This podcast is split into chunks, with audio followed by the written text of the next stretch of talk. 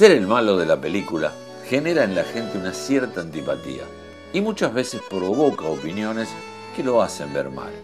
En el fútbol, los villanos no existen, pero hay un hombre que se creó ese papel para generar tanto en el público como en sus colegas y jugadores un amor-odio constante. El cuento de hoy tiene como protagonista a José Mourinho.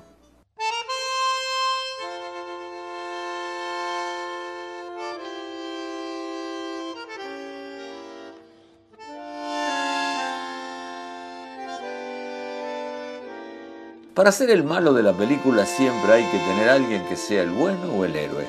Pero en esta historia, así como en la vida real, solo nos alcanza con Moe para cumplir con estos dos requisitos. ¿Qué tiene que tener una persona para ser un vil personaje? Lo primero y principal es ejercer la maldad deliberadamente. Lo hemos visto saltar a los campos de juego del equipo contrario para festejar la victoria de su equipo en más de una ocasión de hacer gestos a la tribuna rival y, por qué no, también estar metido en el medio de un lío general. Los estereotipos de villanos incluyen en su imagen un rostro siempre serio, casi enfadado, ropa oscura, una voz penetrante y especial que lleva a contar sus siniestros planes. Y también una risa malvada, que cuando la escuchás sabes que algo raro se está tramando. Hasta ahora los requisitos del villano común los tiene, o mejor dicho, los fue generando con el tiempo.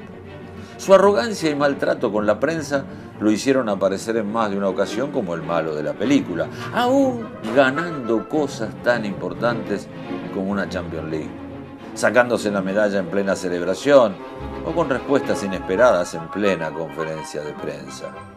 Pero a su vez, dijimos que también que se disfrazó de héroe más de una vez sobre todo para los equipos que tuvieron la suerte de tenerlo al frente de sus filas. En Porto, se convirtió en el mejor entrenador de todos al lograr la tan e inesperada Champions League. En el Inter, cuando parecía un loco al dejar ir a Zlatan, conquistó después de 45 años otra Champions League, logrando las lágrimas de todos en el equipo al anunciar su partida.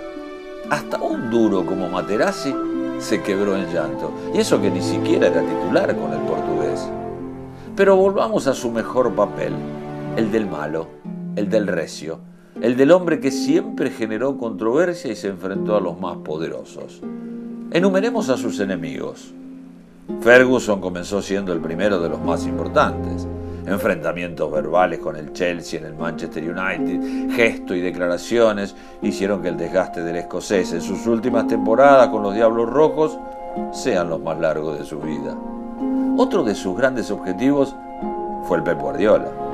Primero fueron amigos en un plantel que lo tenía Guardiola como jugador y a Mou como traductor del equipo. Allí guardaban una gran relación que en el momento que Mourinho pisó suelo madrileño, se terminó de un soplido. Rivalidad que llegó a límites extremos y con frases que quedarán para la historia en una batalla épica de las que nunca se olvidarán.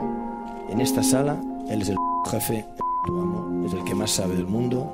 Yo no quiero ni competir ni un instante.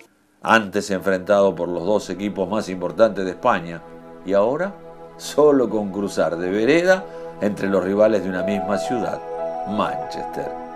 Terminando la historia y tratando de imaginar un cierre, nos hace creer que ese villano no es tan así como se lo ve. Fue héroe y villano en Madrid por conquistar algunos títulos, pero al no ser los esperados, se marchó sin campeonatos europeos. Héroe y villano en Chelsea por ser uno de los emblemas del club en los últimos años, pero nunca logró llevarlo a lo más alto de Europa. Héroe o villano en el fútbol, que pese a mostrarse como recio, malo y engreído, logró siempre poner a sus equipos en lo más alto de todas las competiciones. Y como todos sabemos, los malos de los cuentos nunca salen victoriosos. Pero este José Mourinho se transforma finalmente en héroe al ganarlo todo. Y hace que repensemos en el título del cuento y lo rebauticemos simplemente The Special One.